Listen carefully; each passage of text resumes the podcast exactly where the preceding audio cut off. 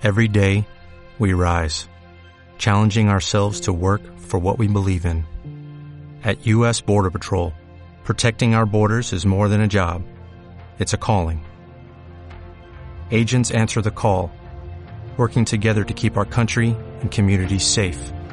If you are ready for a new mission, join U.S. Border Patrol and go beyond. Learn more at cbp.gov/careers. Bueno, pues ustedes me han invitado para que le hable un poquito sobre liderazgo y yo sé que no tenemos tanto tiempo, así que si ustedes son tan amables y me permiten, vamos a entrar en el tema y pero sí quiero que demos un aplauso muy grande para el pastor Canela.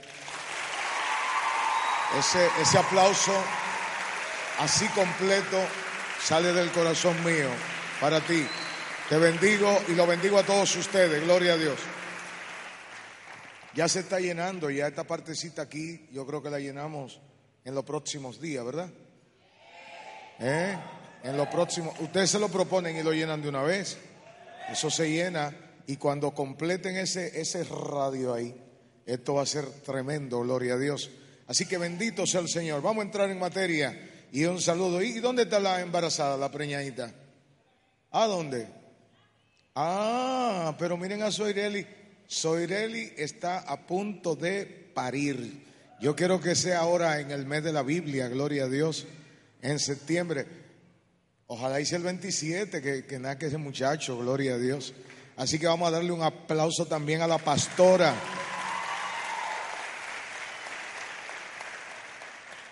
Esos son una mutual tremenda. Yo le doy gracias a Dios por ello. Yo quiero hablarle un poquito a ustedes de liderazgo. De liderazgo. Ser líder no es una cosa tan sencilla como parece. Es algo bien complejo esto del liderazgo. Porque el líder tiene que ser un ejemplo, un modelo. Tiene que ser uno que va adelante. Tiene, tiene que ser uno que marca el paso. Una de las cosas más inspiradoras del ministerio o del liderazgo es que el líder tiene que ser una persona que esté eh, reconocida por los hombres, pero validada por Dios. Por ejemplo, la presunción de líder, muchos la tienen en este tiempo, no sé si ustedes... Le voy a contar una, algo que le pasó a un pastor. Un pastor llegó a, un, a una reunión donde, bueno, al culto, y estaban los niños ahí también, y él quería impresionar a los niños, y entonces se puso un, un t-shirt de Superman y, y su traje, y de momento delante de todos, se quitó el traje y entonces dijo, yo soy Superman, para impresionar a los niños. Pero los niños son tan sinceros que a veces le crean un problema a cualquiera. Y delante de ellos hay que tener mucho cuidado. Así que los niños se rieron cuando él dijo que era Superman. Y uno de los niños le dijo, pero si tú eres Superman, vuela. Porque muchas veces nosotros presumimos las cosas y hay muchos líderes que están presumiendo liderazgo que no tienen. Hay mucha gente que anda con la presunción de un liderazgo que no lo poseen. Así que en este momento yo le voy a decir a ustedes cinco condiciones o cinco cosas que todo líder debe vigilar que se cumplan en su vida en la vida del líder tienen que cumplirse cinco cosas y yo se la voy a dejar delante y entonces luego le voy a dar simplemente diez características de un líder al estilo de Jesús, al estilo de Jesús. Antes, quiero que me permitan leerle una porción de la palabra. Si ustedes tienen una buena Biblia, Reina Valera, entonces vamos a leer lo que dice la santa palabra del Señor en Mateo 20, 26 al 27. Mateo capítulo 20, versículo 26 al 27. Vamos a ver Mateo. Le dije Mateo cuánto? Mateo 20, 26. Vamos a leerlo tranquilamente. 20, 20, 26 y 27. Oiga lo que dice el 26. Dice, mas entre vosotros no será así, sino que el que quiera hacerse grande entre vosotros será vuestro servidor, y el que quiera ser el primero entre, entre vosotros será vuestro siervo. Así que como el Hijo del Hombre no vino para ser servido, sino para servir y para dar su vida en rescate por muchos. Cambio en el liderazgo, cambio en la manera de hacer liderazgo. Jesucristo cambia la forma de hacer liderazgo. El liderazgo al estilo de Jesús es servicio a los demás. Yo no puedo presumir liderazgo si no sirvo a las demás personas. Servir a los demás es lo que me convierte en una persona especial. La mayoría de las personas tratan de que le sirvan. Y los liderazgos en este tiempo son, sírveme, haz la cosa que yo quiero que tú hagas. El liderazgo al estilo de Jesús tiene que ver con ponerse delante, con hacerlo primero, con marcar el paso, con dar el primer paso, se establece el liderazgo al estilo de Jesús.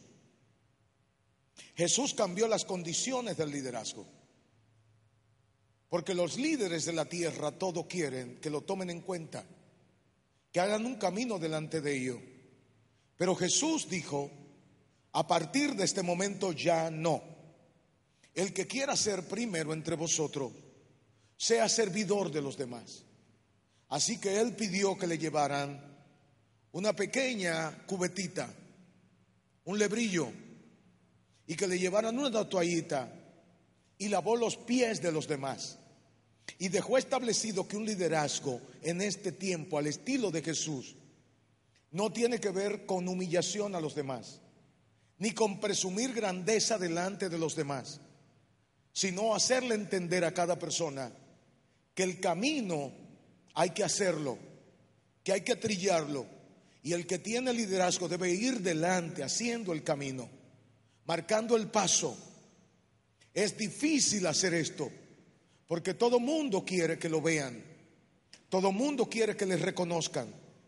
Pero Jesús no estuvo interesado en eso. Jesús estuvo interesado siempre en hacer un camino él y que los demás lo siguieran.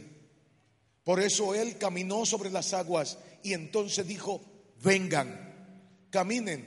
Jesús es el que dice, vengan detrás mío. Él iba haciendo el camino y los demás iban ahí. Pero si ustedes quieren hoy ser líderes tendrán que aprender algunas cosas. Lo primero que quiero que aprendan es lo siguiente. Tienen que aprender algunos detalles que yo he marcado aquí y se lo quiero compartir a ustedes en este momento. Lo primero que quiero que ustedes vean es lo siguiente. Si tú quieres ser un líder en este tiempo, debe evitar el entusiasmo sin conocimiento. La mayoría de personas están entusiasmadas, pero no tienen conocimiento. El entusiasmo sin conocimiento no te va a llevar a ningún lado. Tener entusiasmo te puede mantener un rato en la acción, pero el que te mantiene por siempre es el conocimiento de Dios. Tener entusiasmo. Tener entusiasmo sin conocimiento. El entusiasmo jamás te embaraza, pero el conocimiento sí. Cuando tú conoces algo y lo sabes, eso te sostiene en la hora de la prueba. No es lo mismo tener entusiasmo, cantar, correr y saltar, que saber por qué lo estás haciendo. Porque el que sabe por qué lo hace, el día que no tiene las emociones buenas, tiene el conocimiento en la cabeza para seguir adelante. Cuando la persona tiene entusiasmo solamente, cualquiera lo esclaviza, cualquiera lo convierte en su súbdito. Pero cuando tiene conocimiento, nadie puede doblegarlo. Una persona que sabe quién es, nunca será esclava de nadie. Pero una persona con entusiasmo puede ser atrapada. Por ejemplo, quienes vieron la película de la momia, saben muy bien que cuando la momia estaba matando a todo mundo, a alguien, a uno no lo mató. Y le dijo, tú tienes lenguaje de esclavo. Porque cuando tú no tienes conocimiento, tienes lenguaje de esclavo. El conocimiento te hace hablar correctamente. El conocimiento te hace sacar la verdad delante de cualquiera. Así que la momia dijo, tú me sirve. Te puedo doblegar. Te puedo mandar. Tú vas a hacer lo que yo quiera. Y eso pasa con las personas que están dentro de los templos, que solamente tienen ruido, ruido, solamente tienen en su cabeza un momento de alegría que se le va en cualquier hora, pero hay otros que tienen conocimiento. Y el que tiene conocimiento, el diablo no puede doblegarlo. Hoy le estoy invitando a que por encima del entusiasmo saquen conocimiento. Cuando usted se plante en un momento, en algún lugar, exhiba no solamente su alegría de que lo conoce, sino el conocimiento de que lo tiene. Porque quien lo tiene y lo sabe, ese es el verdadero líder. No es lo mismo disfrutar el momento es saber por qué lo estoy disfrutando. A eso me le está faltando, métale un poquito. El entusiasmo. Así que entusiasmo sin conocimiento, sáquelo. Sáquelo de su vida. Lo segundo que tiene que saber usted es lo siguiente. Debe evitar, si quiere ser un líder, vivir sin crecer. Todo lo que no crece, la misma naturaleza lo elimina, lo saca del carril. Todo lo que no crece se quita del medio. Todo lo que Dios hizo le dio la orden de que creciera, de que se multiplicara, de que alcanzara nivel. Así que nosotros tenemos que evitar vivir sin crecer porque el que vive sin crecer solo existe. Gasta un momento, gasta tiempo, gasta espacio, gasta todo, pero no crece, no alcanza meta. ¿Saben lo que aprendí en una ocasión? Y es que en la revolución de los alemanes, Hitler dijo una palabra, todo todo, absolutamente todo. Lo que sea débil debe ser eliminado.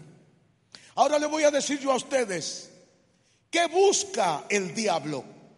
Una zona de debilidad. El liderazgo tiene que estar plantado en el crecimiento. Si ayer usted era al 50, mañana sea al 60 pero no se quede plantado en el camino, porque la naturaleza elimina todo lo que no crece. Al que te queda la par, dile, es tiempo de echar raíces. Es tiempo de echar raíces. Le voy a decir algo, jóvenes que están aquí. No tiene sentido que usted esté ahí sentado si no está creciendo, si no está alcanzando nivel al que te queda la par, dile, si quiere ser mi amigo, sube conmigo. Porque voy hacia más. Voy hacia más. Voy a alcanzar las metas de mi vida. Crecer hay que proponérselo. Yo recuerdo algo que hice una vez, hace muchos años. Dije, nunca voy a ir a la cama sin antes verificar que aprendí algo. Y eso lo viví. Por mucho tiempo traté de buscar esa información nueva para ir a la cama con ella, para llevarla, porque hay que alimentar no solamente el intelecto, sino el espíritu. Y quiero decirle que el conocimiento que he traído por la inteligencia será el que formará tu sabiduría. Y la sabiduría es la capacidad que tú tienes para aplicar el conocimiento. Pero si no hay conocimiento, ¿qué va a aplicar tu sabiduría? ¿De qué va a servir? Una de las cosas que te convertirán en invencible es crecer. Cuando tú seas más, cuando tú alcances un nuevo nivel, eso es liderazgo. El líder tiene que ser una persona que inspire la vida de los demás. Por eso crece cada día, alcanza meta cada día. Y cuando otros no ven, tú puedes ver, porque ya tú has crecido lo suficiente para alcanzar niveles. Ahora le voy a decir más todavía. Es imposible que la naturaleza, que la vida o el sistema derrote a uno que va creciendo, porque el que va creciendo se impone cada día y llegará un momento que las directrices la va a dar tú, porque Dios te ha dado el nivel para alcanzar nuevas estaturas en Él. Bendito el nombre del Señor. Así que vivir sin crecer es el equivalente a morir, a desaparecer. No hay liderazgo si no hay crecimiento, si no hay madurez, si no hay otro nivel. Pero hay otra cosa. Quiero que sepan que lo tercero que debe saber todo el que está aquí, que quiere ser un líder de influencia, es que no puede soñar sin ejecutar. Yo felicito a los soñadores, pero debe tener un trofeo tu sueño. Porque cuando el sueño no tiene trofeo, muere. Así que yo debo soñar, pero debo ejecutar. Porque soñar sin ejecutar es el equivalente a la muerte misma. Señores que están aquí, ¿qué hago yo con tener un buen sueño si no lo ejecuto? Muchas personas van por ahí con un ministerio debajo del brazo, con un proyecto debajo del brazo. Yo conozco gente que desde que la conozco hasta hoy tienen un proyecto que nunca lo desarrollan. Pero ¿para qué mi sueño si no lo ejecuto? Pero tú tienes no solo que tener la capacidad de ejecutar el sueño, sino que si te matan el sueño, debes soñar otro sueño. Como por ejemplo José. Cuando José soñó y vio lo que vio, y vio la luna, y vio todo su sueño, y vio las estrellas, entonces a sus hermanos le dijeron, ¿Qué está soñando tú? ¿Qué está presumiendo tú? Cuando lea usted más adelante verá que dice, y José soñó otro sueño. Y José soñó otro sueño. Pero el sueño tiene sentido cuando lo ejecuto. Si el sueño no me lleva a la silla del faraón, no es un buen sueño. Debo soñar, pero debo crecer. Debo alcanzar metas. Jóvenes que están aquí, ustedes tienen edad para hacer cosas grandes, pero tienen que hacerla. Y le voy a decir algo, yo no soy de los pastores que limite el sueño de los demás, yo lo invito a soñar, alcanzar sueños y alcanzar metas, pero no se queden a media. No se dedique toda la vida a oír el sermón de alguien. Piensen que en la vida hay que alcanzar metas y que las metas se alcanzan cuando uno logra despegar el sueño. Haga que el sueño despegue. Haga que el sueño despegue. Yo no estoy oyendo el aplauso de esta gente. ¿Qué es lo que está pasando aquí? No, eh, oye, el sueño tiene que despegar. Tiene que despegar. Un sueño en la vida tiene sentido cuando yo le doy nivel. cuando yo le doy dimensión. Yo no puedo soñar que estoy alcanzando una meta cuando no estoy haciendo nada para alcanzarla. Si esta noche tienes sueños, y hablo de sueños durmiendo, y despierta al otro día, y quiere ver lo que soñaste, entonces tendrá que comenzar a hacer lo que soñaste. Tú no puedes tener un sueño y contarlo a cualquiera. Los sueños no se le cuentan a gente que no tiene trofeo, porque el que no tiene trofeo tratará de matar lo que tú estás soñando. No te va a entender, no te va a comprender.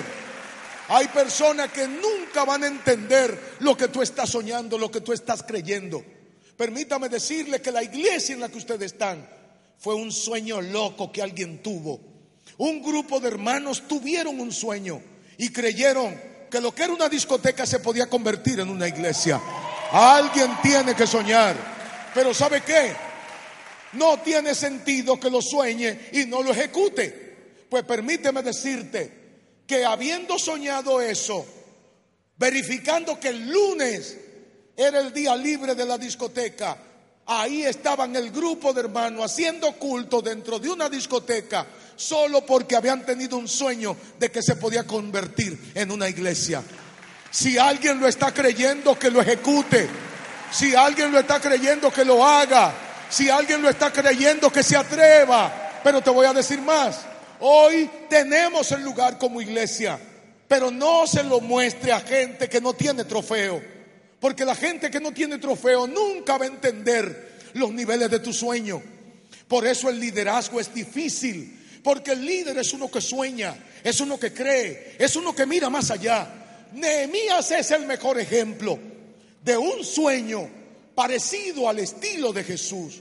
Porque Nehemías soñó que las murallas que estaban caídas en Jerusalén se podían levantar. Pero levantar murallas no es asunto de creerlo, es asunto de hacerlo. Hay gente que cree, pero creer no es suficiente. Tiene que tomar la pala, tiene que tomar el pico, tiene que ensuciar tus manos y tiene que hacerlo. Si está dando un aplauso, no te está saliendo. El sueño duele, el sueño es doloroso, el sueño mata, el sueño te va a poner débil cada día. ¿O no fue Nehemías el que le dijo al rey, estoy triste, muy triste rey? Pero tenía que decirlo con cuidado, porque estar triste delante del rey era peligroso, muy peligroso, sí peligroso, porque el rey es caprichoso. Un rey puede decir, tú estás triste, pues déjame decir, elimínenlo, llévenlo, métanlo preso, porque delante mío nadie puede estar triste.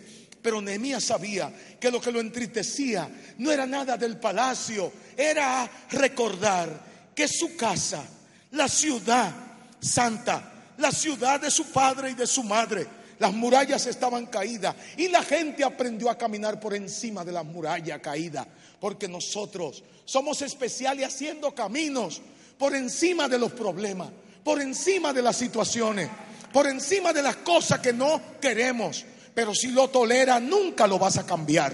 Así que él dijo, están caídas las murallas, pero no lo voy a tolerar. Y cuando dijo la voy a levantar, se dio cuenta que todo el que sueña tiene enemigo nomás por soñar. Así que Zambalá, Tobía y Gesén el árabe se levantaron. Pero ¿sabe lo que él dijo? Está bien que se levanten. Lo que no está bien es que nosotros nos amedrentemos. Busquen ahora el ladrillo, busquen la pega, pero busquen la espada también, porque lo vamos a hacer en el nombre de Jesús. Ese aplauso me le está faltando. Ya casi me voy de aquí. Pero te voy a decir un poquito más. Hermano, el liderazgo tiene que basarse en la ejecución. La ejecución es que todo lo que es posible, yo tengo que yo tengo que ver lo que digo, tengo que ver lo posible.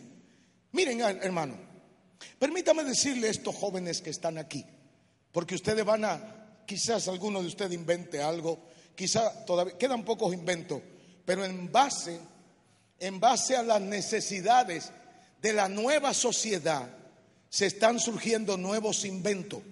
Así que los inventos de ahora son en las redes en el internet, en la creatividad, en la robótica, qué sé yo. Ustedes saben más de eso que yo. Pero quiero decirle que todavía en ese mundo hay diversidad de cosas que se harán. Ya hay muchas otras que están inventadas, pero ahí hay mucho que hacer todavía. Mucho que hacer. El día pasado yo llamé a una persona que es especialista en eso y yo no soy especialista en esa cuestión de internet ni nada de eso, ni lo presumo, ni me interesa presumirlo, pero sí no lo pierdo de vista, porque perderlo de vista podría ser el fin de mi carrera pastoral. Así que lo estaba mirando.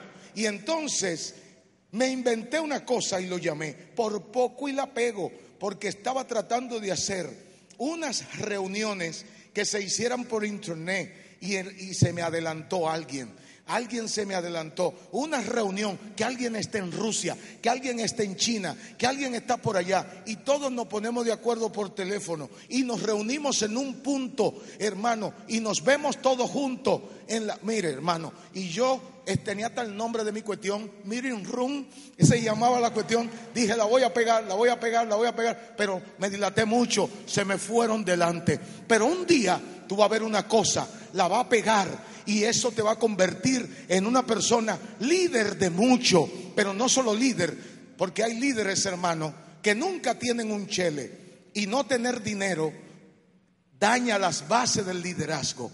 Hasta Jesús tenía algunos centavitos porque tenía su gente que le administraba. Así que yo espero que Dios te dé una sabiduría tan grande que cuando tú te vayas de aquí se te abra la cabezota y vea proyectos nuevos que se pueden hacer y prosperar y alcanzar metas y hacer cosas grandes para la gloria de Dios. A eso, no, no, no, métele un poquito más, motívame, motívame. Soñar sin ejecutar, soñar sin ejecutar, gente soñadora. Yo soy soñador, pero a mí me gusta atravesarme en el camino mirar a ver qué puedo hacer, retar a los demás para que lo hagan. Entonces, hermano, aquí lo que hay es un nido de águila. Yo estoy seguro, pastores que están ahí, que entre esos jóvenes pronto estaremos celebrando la victoria de muchos de ellos en el liderazgo social, en el liderazgo político, en el liderazgo académico, en el liderazgo religioso. Ellos van a alcanzar meta porque lo están creyendo, lo están pensando Qué gana de irme tengo. Déjeme decirle un poquito más. Un poquito más. Gloria a Dios. El tipo se llevó el celular, pero no importa. Oye lo que dice. Le voy a decir algo. Otra cosa que debemos evitar si queremos alcanzar un liderazgo efectivo es trabajo sin excelencia. El trabajo sin excelencia produce cansancio pero el trabajo sin excelencia es mediocridad, es el término medio. Está bien, está bien. Es el término medio, el término medio de las cosas. Señores, ¿y qué sentido tiene que trabajemos si no le vamos a poner excelencia a nuestro trabajo? Vamos a ponerle excelencia. No tiene sentido que tu padre te diga, tiene que hacer tal cosa y tú ponga las mil excusas y siempre lo haga. Si lo vas a hacer, no ponga traba, porque tu trabajo va a quedar como un trabajo malo, que lo hiciste sin deseo de hacerlo. Si lo vas a hacer, entonces aunque no quiera, da la cara de que quiere, porque la excelencia en la cosa despierta algo en todo lo que te rodean.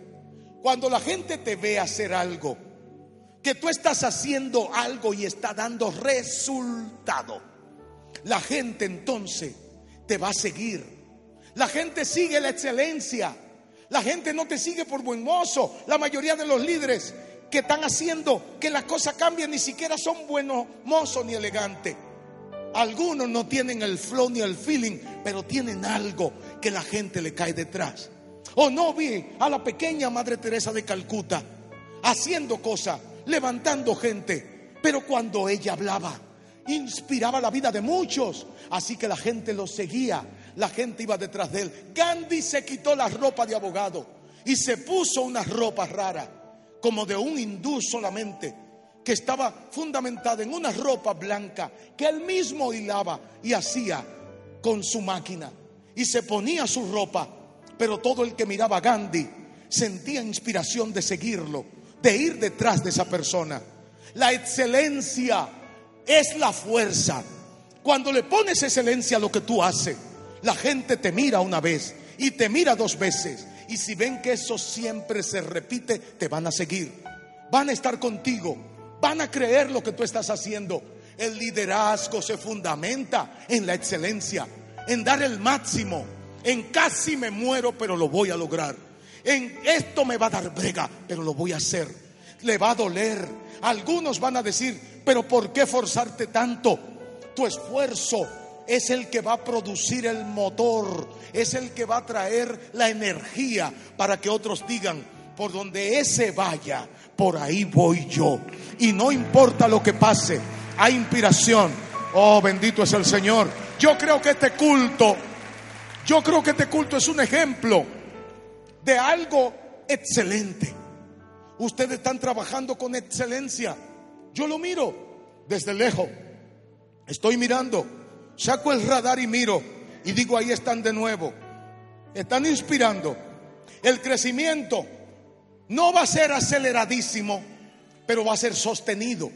Porque el crecimiento sostenido es que cuando alguien llega se queda. No tiene para dónde ir, porque encuentra que las cosas van por buen camino. Dale el aplauso fuerte a Dios. Por buen camino. Por buen camino van las cosas. Le voy a decir otra cosa y ya casi me quito de aquí. Pero otra cosa que tienen que hacer ustedes es eviten el liderazgo sin profundidad. Liderazgo sin profundidad. ¿Han visto personas que son líderes hoy y mañana no?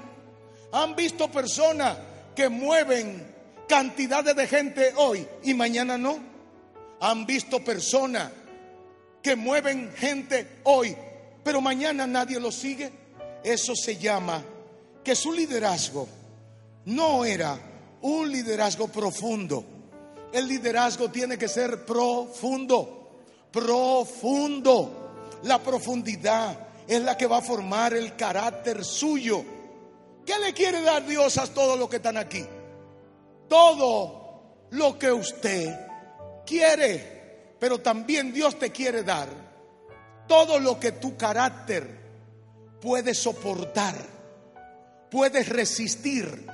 Hay personas que Dios le pasa las cosas y la pierden porque sus manos no aprietan. Lo que hace que tu mano apriete y te quede con las cosas es lo que Dios te da como carácter. El carácter es doloroso, el carácter es terrible, pero te da la capacidad de retener lo que Dios te está pasando en la mano. Tú solo puedes resistir lo que tu carácter te permite. Así que Dios te quiere entregar muchas cosas, pero Dios te va a dar todo lo que tu carácter pueda atrapar, todo lo que tu carácter pueda resistir, todo lo que tu carácter pueda tener. Así que en este momento la profundidad tiene que ser real. Hay una cosa que se parece mucho a la unción, es el carisma. Tener carisma y tener unción confunde.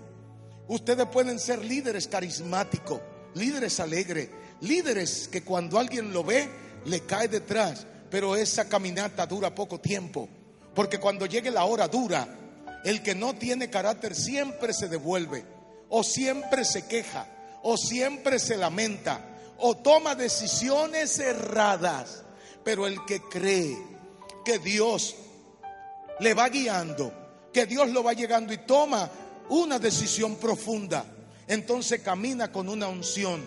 El carácter en la hora de la prueba se apaga, pero la unción en la hora de la prueba se hace más grande, porque cuando usted tiene unción y lo atacan, le pasa lo que le pasó a David.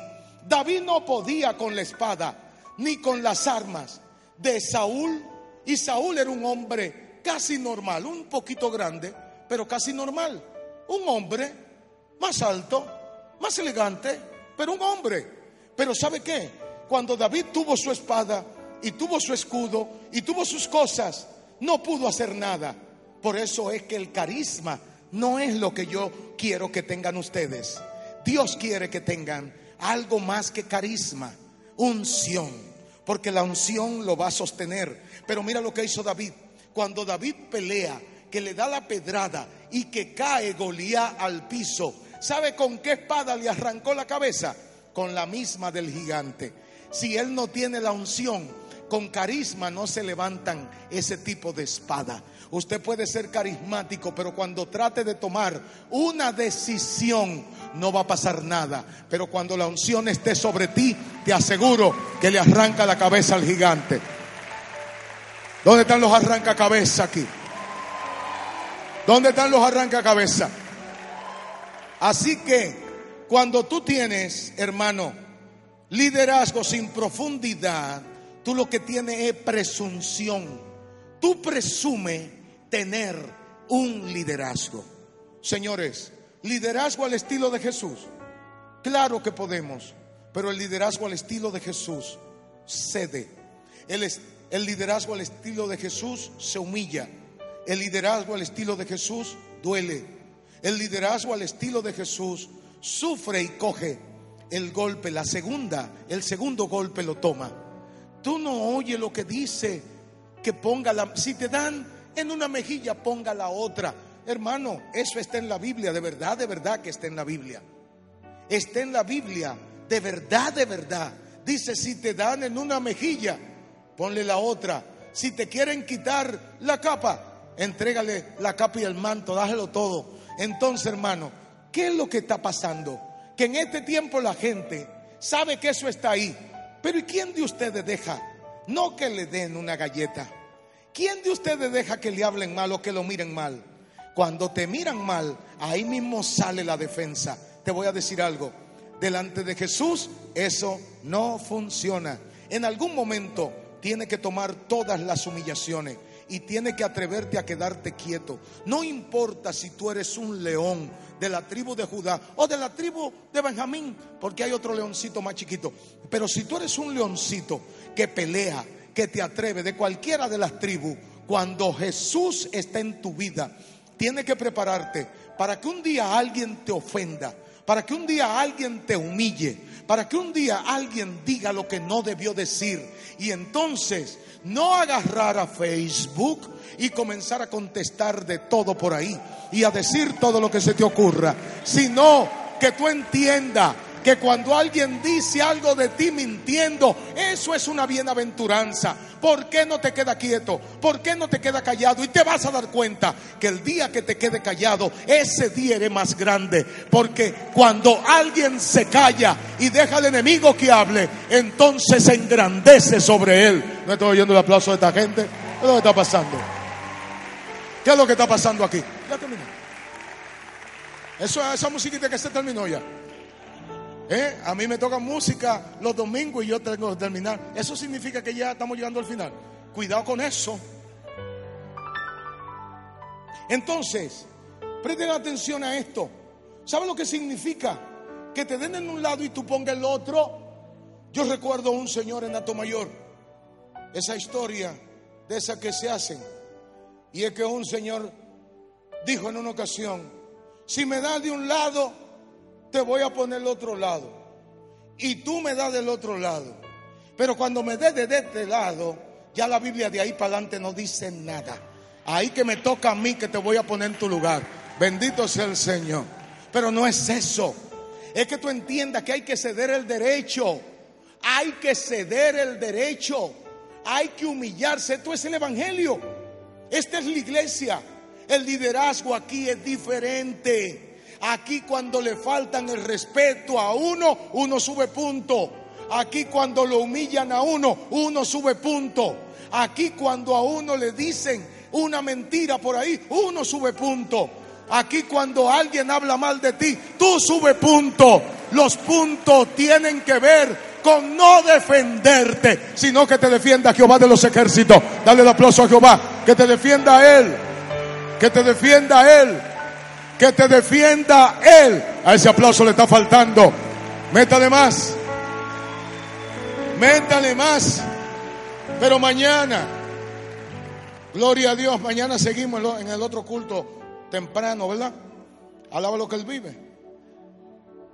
Eh, hablando en serio, esa música que termine. ¿Eh? Ya que termine. Pues vamos a terminar, pónganse de pie. Porque el liderazgo tiene que ver también con el respeto a las normas establecidas en el servicio de los sábados. Démele el aplauso fuerte a Dios. Oye esa musiquita tan tocadita. Gloria a Dios. Óigame bien, hermano. Tienen que entender, y voy a orar por todos ustedes ahora, pero entiendan lo siguiente, y guarden esto en su corazón.